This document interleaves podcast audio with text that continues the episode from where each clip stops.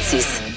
L'équipe de basketball, les Raptors de Toronto, ils ont mis euh, sur le marché la semaine dernière un hijab à leur effigie, un hijab qui est fait en collaboration avec la compagnie euh, multimillionnaire internationale Nike.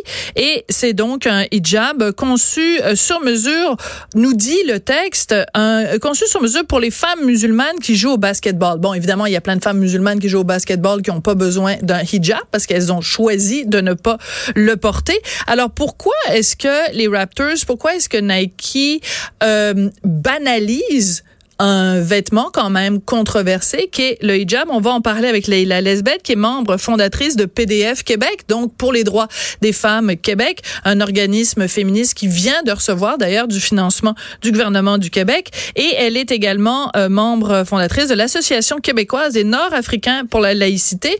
Bonjour Leila, comment allez-vous? Bonjour Sophie, ça va bien, merci vous? Très bien, merci. Leila, comment avez-vous réagi quand vous avez vu, euh, en plus, euh, on nous annonce ce, ce, hijab pour femmes musulmanes jouant au basketball avec une, une publicité où on voit toute une équipe euh, de femmes portant le voile qui jouent au basketball et on nous les présente comme étant des femmes courageuses. Comment vous avez réagi? En fait, euh, je, on ne peut pas bien réagir à ce genre de choses, c'est-à-dire surtout que lorsqu'on est vu en tant que femme musulmane et jeune musulmane, entre guillemets, euh, euh, on ne fait qu'érotiser notre corps. Voilà, c'est l'érotisation du corps de la femme musulmane. Les uns le dénudent et les autres le couvrent. Donc, on est toujours dans la même, euh, de la même idéologie en fait. Hein. On se sert encore du corps de la femme. Et là, c'est pire parce qu'on se sert du corps de la femme pour faire une publicité, pour gagner de l'argent, pour devenir de plus en plus riche. Aujourd'hui, le voile, tout comme le halal, c'est devenu euh, une marque, une marque euh, qui peut justement euh, nous permettre de, de, de comment dirais-je, d'avancer au niveau de la bourse mondiale, etc. Et puis voilà, on, on se fait de l'argent sur le, le, le corps des femmes et ce qui est encore plus pénible, vous savez, c'est lorsqu'on pense à ces millions de femmes, parce que c'est pas des milliers, c'est des millions de femmes, qui chaque jour sont violées, sont lapidées, sont euh, tuées, euh, sont violentées pour refuser de porter ce voile qui n'est pas du tout musulman parce qu'il n'a pas justement son existence dans le Coran et qui est euh, patriarcal et qui est surtout politique aujourd'hui. Oui. Vous savez que le, la première fois justement que le voile s'est incrusté dans, dans, dans, le sport ici, c'est euh, à Longueuil, c'est une, euh, c'est une association euh, musulmane de taekwondo qui voulait présenter des fillettes, je dis bien des fillettes, voilées. Je me et souviens très bien, Leila. Voilà. Ouais. Et on leur a permis. Alors, après cela, c'était, je crois, en 2007. Après 2007, il y a eu euh, en 2012 les Jeux de Londres, rappelez-vous, oui. où justement, voilà, on a aussi présenté des, des, des femmes voilées, où l'Arabie saoudite a, a, a euh, c'était, je crois, l'Iran qui avait présenté des femmes voilées. Et vous savez, euh, à cette époque, on avait fait la, la, le lien entre les Jeux olympiques de 1936, où les nazis faisaient la propagande du nazisme, oui. et en 2016, où on faisait la, la, la propagande pour euh, l'islam politique. Voilà. Donc, et malheureusement, euh, avec cela, c'est toujours les femmes, les, les, femmes qui payent. C'est ce qui est, c'est ce qui est euh, dommageable. Et puis, quatre ans après, en 2016, en 2016, euh, c'était les Jeux de Rio. Oui. C'est l'Arabie Saoudite qui a imposé ces règles au CIO. Oui, Et parce que normalement, ça ne fait pas partie du costume, ça fait pas partie du ben, costume d'aucun de ces sports-là. D'aucun de ces sports-là, et ça n'a jamais été. Euh... Vous savez, en 1936, il y avait une, une femme turque qui s'appelle euh, euh, Helette, bon, je, je, me souviens de son nom, qui était escrimeuse et qui a participé au jeu. Et quand euh, euh, Hitler voulait euh, recevoir ces femmes, elle a refusé de le recevoir. Hmm.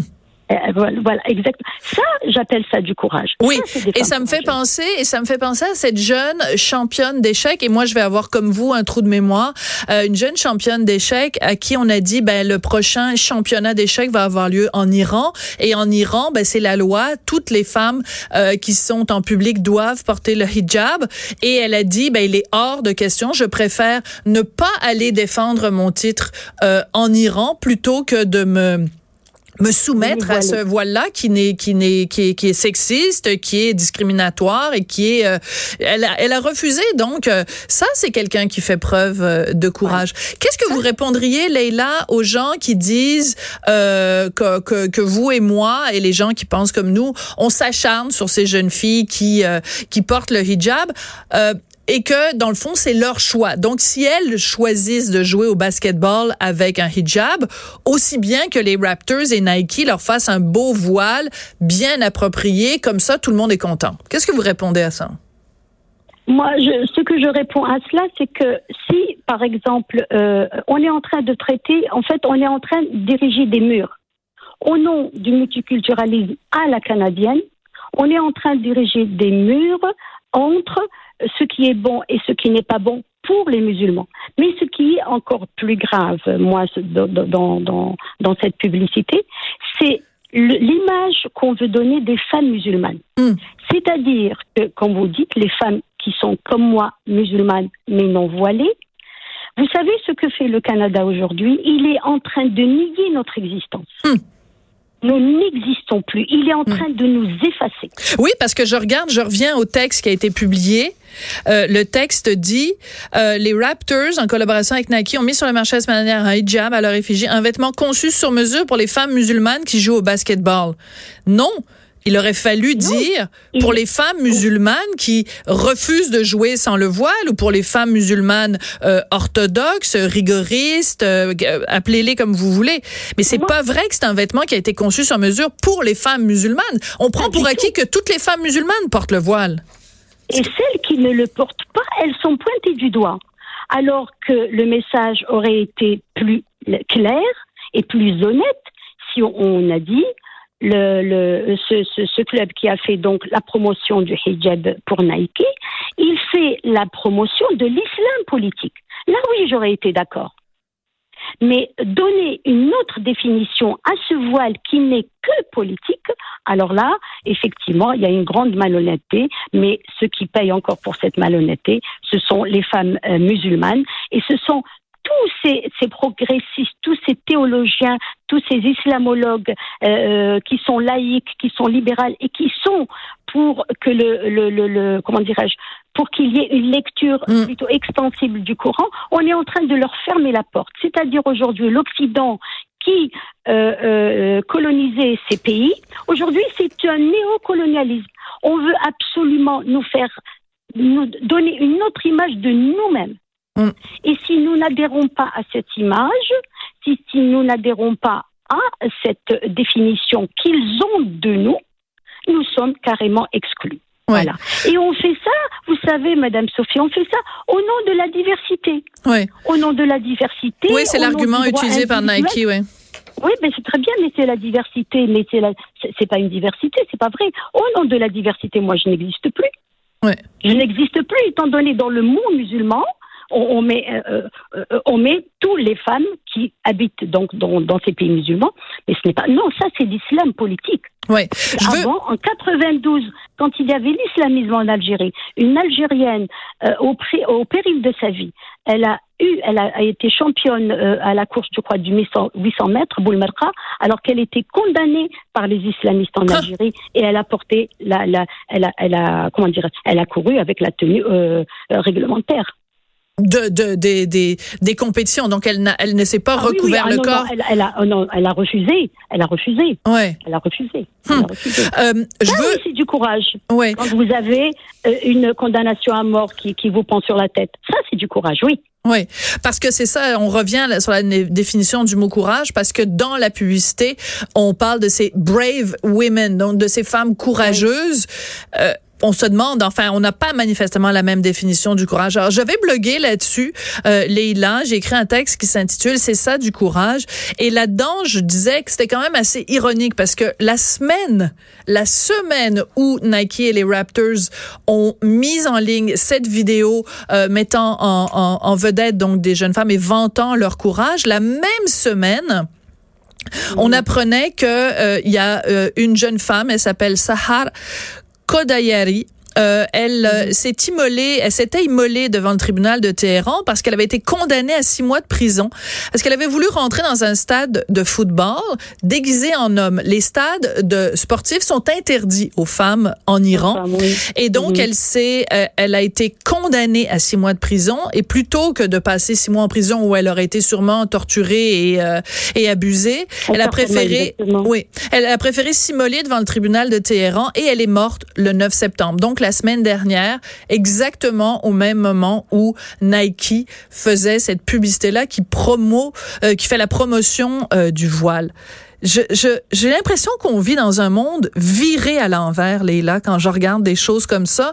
Et je me dis, les femmes qui sont en prison en Iran en ce moment, parce que cette avocate qui a été condamnée à 28 ans de prison, parce qu'elle a pris la défense des femmes qui refusaient de porter le voile. Oui, oui, oui, oui, Qu'est-ce que, qu'est-ce qu'elle pense? De l'Occident où on vante comme où on, où on pour au nom du marketing on fait des beaux hijabs avec le petit signe de Nike dessus, mais elles doivent, elles doivent nous regarder en disant, vous êtes virées sur le top, mes cousines. C'est plus que cela, vous savez, c'est, en fait, c'est, très, très dur à accepter. C'est que, euh, c'est ce que je vous dis, c'est-à-dire, c'est presque envoyer le message, ce qui est bien pour moi ne peut pas être bien pour toi. Mm. C'est-à-dire qu'aujourd'hui, en Occident, les femmes ont évolué, les hommes ont évolué. Ceci est bon pour les Occidentaux, mais il n'est pas bon pour ce monde dit musulman. La régression, elle, est, fulgurante depuis 1979 dans le monde musulman. Et ce qui est rageant, c'est justement euh, cette bien-pensance qui aujourd'hui euh, traverse tout l'Occident Mm. qui veut absolument nous donner des leçons du vivre ensemble. Alors, on est accepté en tant que musulman dans ce nouveau monde du vivre ensemble, à condition qu'on se plie à l'islam politique.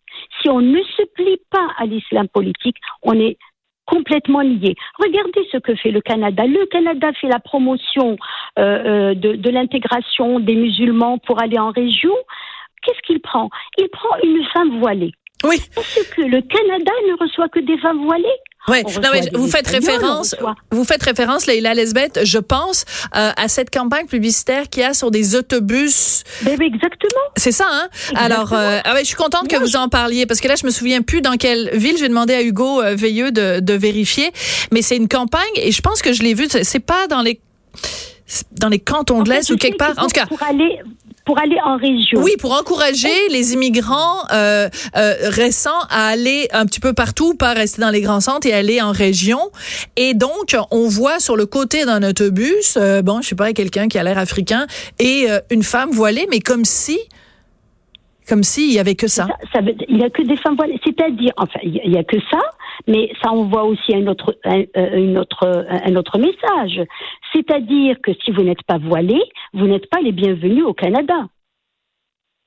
Oui, ou alors. Imaginez-vous. Ben oui, moi c'est comme ça que je le. Ou alors le message. À Trois-Rivières, voilà. Bon, c'est ça. C'est quand j'étais à Trois-Rivières, voilà, que j'ai vu cette euh, cette publicité là sur le côté des autobus. Merci euh, Samuel et Hugo. Euh, c'est à Trois-Rivières, mais et, et c'est et c'est assez particulier quand même. Je reviens toujours à ça, Leila. Comment peut-on concilier le fait que dans certaines parties du monde, des femmes sont condamnées à la prison euh, sont euh, reçoivent de l'acide au visage, sont maltraitées, sont abusées dans certains cas, sont tuées parce qu'elles refusent de porter le hijab et que ici on le on le présente et je, je reviens à, ce qu'une chroniqueuse de la presse a déjà dit, on présente ça comme un bout de tissu comme un autre. Ça n'est pas un bout de tissu comme un autre, c'est pas vrai. Si c'était un bout de tissu comme un autre, euh, Sophie, vous savez, on n'aurait pas tué des femmes, on les aurait pas euh, emprisonnés, on les aurait pas violés et on les aurait pas égorgés pour ce même bout de tissu. ce n'est pas un bout de tissu, c'est l'emblème de l'islam politique, c'est-à-dire un islam rigoriste, un islam qui est le orthodoxe et un islam justement qui est en train de, de, de comment dirais-je, de s'étendre de plus en plus, d'avoir des ramifications partout sur la planète. Mm. Et c'est comme ça justement qu'on est en train de tuer dans les pays musulmans toute aspiration à la démocratie et toute aspiration à la laïcité. Ouais. Euh, Léla, on va se quitter, on va se quitter là-dessus, mais je pense que on a, on a bien compris en effet que quand euh, en Occident on fait des publicités vantant le courage des femmes qui le mettent, on est en train de faire un sacré pied de nez aux femmes courageuses qui refusent, euh, qui refusent de le mettre. C'est, je pense que c'est bien clair. Merci beaucoup, Leila Lesbeth. Ben, bon, bon courage, euh, continuez à défendre, à défendre votre point de vue. Je sais que c'est pas toujours facile au Québec avec euh, des fois les, les pressions que vous avez, les menaces, l'intimidation? Ah oui, oui, les insultes, etc. Je vous assure, quelquefois, il est plus difficile de se battre ici contre l'islam politique que dans les pays musulmans. En fait, je parle de l'Algérie. Vous, vous êtes sérieuse, Leïla?